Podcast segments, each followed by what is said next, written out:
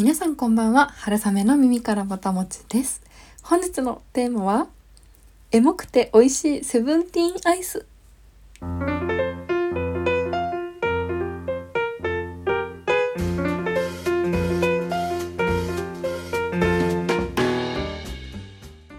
このポッドキャスト「春雨の耳からぼたもち」では食べることをこよなく愛する食いしん坊会社員である私春雨が皆さんの棚ではなくお耳からぼたもちが落ちてくるようなそんな食にまつわる配信をしております。食の最新トレンドであったりおすすめのお店その食がなぜそこに存在しているのかというストーリーなど様々お届けできればと思っております。はい。というわけで本日はセブンティーンアイスのお話をしたいと思います。セブンティーンアイスって私は小さい頃に通っていたスイミングスクールにあってで週に1回こう水泳に行った後こう水泳のこのプールから上がった時のあの絶妙な疲労感っていうんですかね。そこにあの冷たい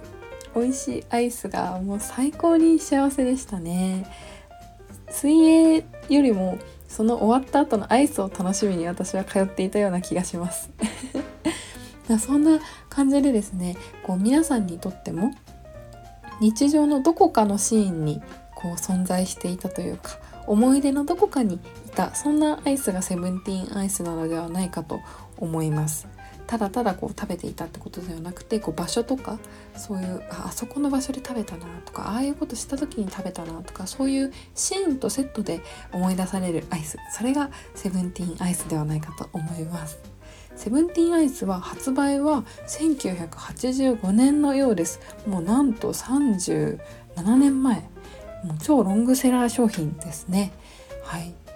でこのアイスクリームどこから出ているかご存知の方いらっしゃいますでしょうか、はい、答えはジャイアントコーンでおなじみの江崎グリコから発売されています。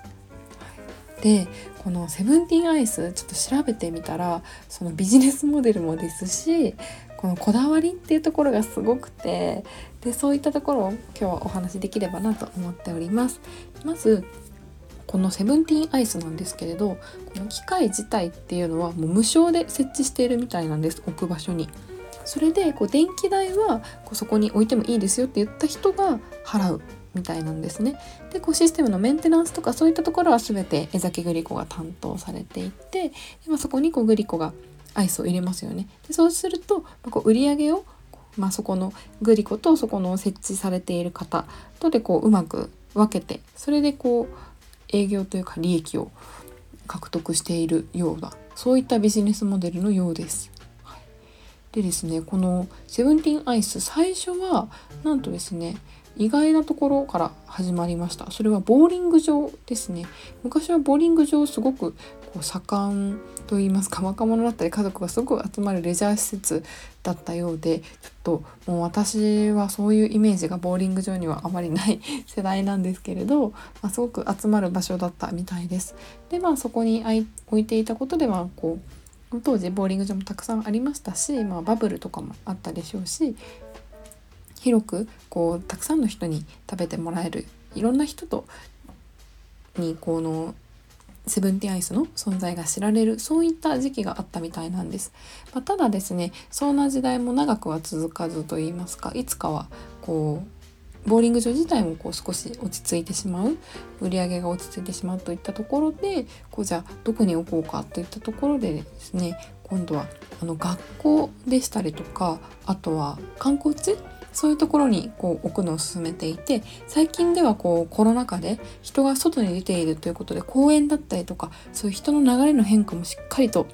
こうウォッチしてですねこう柔軟に置く場所を変えたりとかそういった戦略を取られているみたいです。はい、でこのセブンティーンアイスなんで名前がセブンティーンというかというとですね当時はこの17歳ぐらいの女子高生をターゲットにしたアイスを考案されていたらしいんです。で、まあ、あと17種類の味が食べられますよというところでセブンティーンアイスと命名されたようなんです。これは知りませんでした味が単に17種類だからだと思っていたんですけれどセブンティーンアイスということで私前にサーティワンアイスのお話もしたと思うんですけれどセブンティーンアイスもやっぱりいいですよね。サーティワンだと31種類もあって悩んじゃうんですけどセブンティーンだと割とまだまだ決めやすいです。全然悩んじゃうんですけど。でまだ17歳の女子高生をターゲットにしていたっていうのはちょっと意外でしたね。私としては。いやでもちょっと17歳じゃなくてもこう永遠にこうセブンティーンアイスは食べていきたい。そんなセブンティーンアイスですが、まあ、こんな形でこう販売されてるんですけれどなんとなんとそれでこう設置場所をこうどんどん増やしていった結果ですね。なんと2万箇所。全国に2万箇所も実はセブンティーンアイスってあの自販機があるらしいんです。いやでも私ちょっとあの自分が普段生活する県内に全くセブンティーンアイスの自販機があるところが思い当たらないのでちょっと悲しいですね。ちょっとまだ頑張ってもらいたいですグリコさんには。はい。私のあの出勤ルートに置いていただけたらあの年に30本ぐらいは売り上げが立つかと思います。というわけですねこのセブンティーンアイスも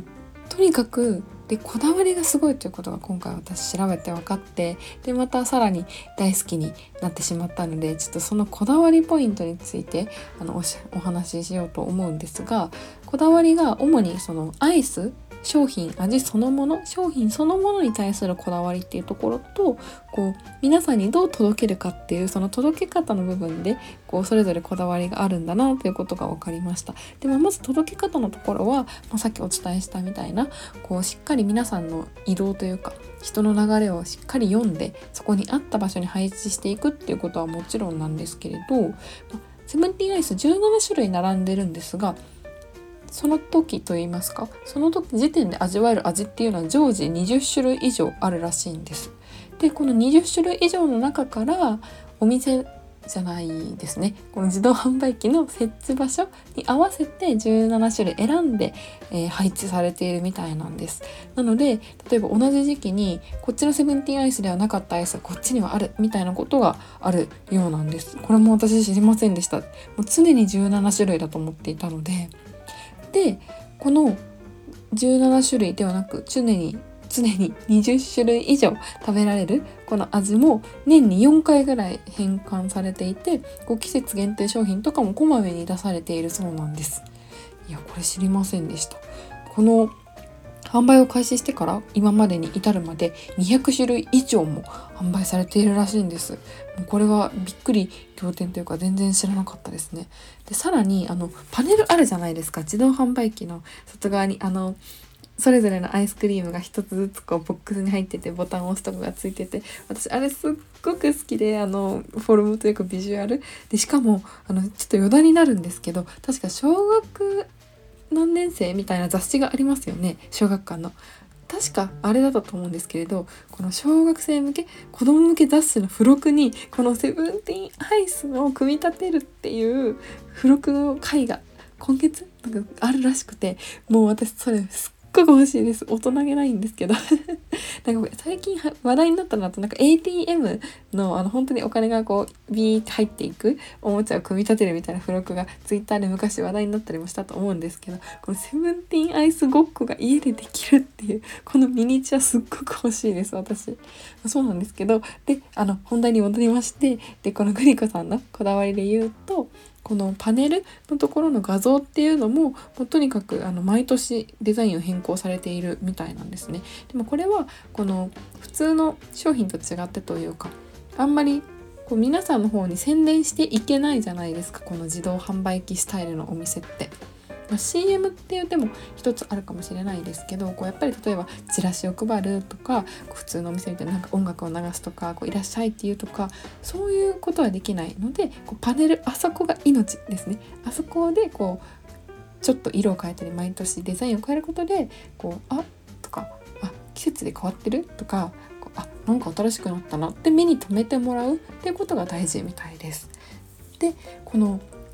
味そのものアイスそのもののこだわりでいくと、まあ、まず私この感動したのがこの開発担当者さんのあのコメントとか読んでいたんですけれどこうまず味っていうところで基本的にはこうしっかりパンチが効いていたりクリーム系はクリームがしっかり濃厚だったりするような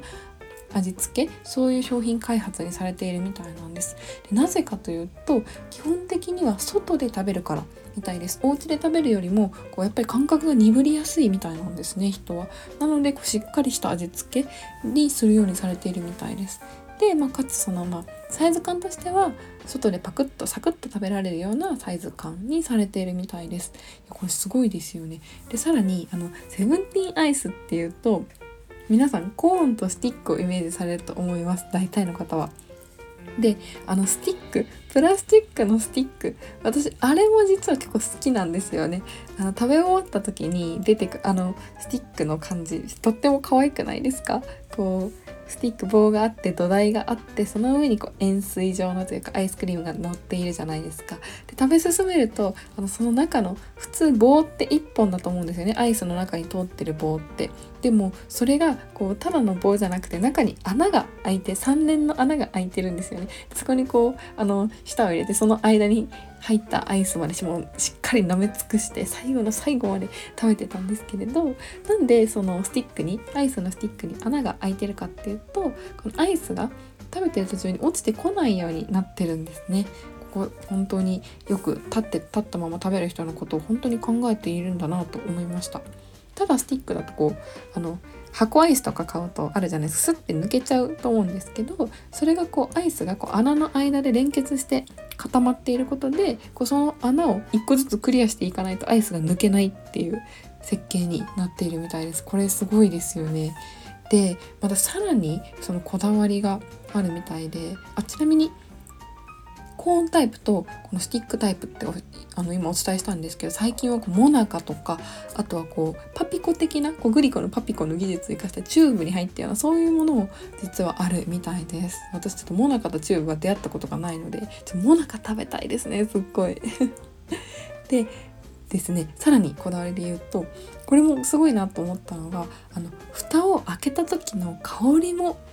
大切にしてるんですっておっしゃっててこれすごいなと思いました。あの大体例えばコーンだとこう円錐があって一番上の丸い蓋あれを最初に大体剥がすじゃないですか。セブンティーアイス買うと。あのこのカップ麺の蓋じゃないですけど。あの丸い蓋あれを開けるのが一番最初だからその時開けた時にどんな香りがするかってことまで考えられてこうじゃソースをこう最初からちゃんと一番外側にソースが出るようにこう設計製造の途中の設計をしようですとかそういうこだわりこだわりもあるみたいなんです。まあ、というわけでちょっとこんなこだわりがいっぱい詰まったアイスっていうことを知ってますます好きになってしまいました。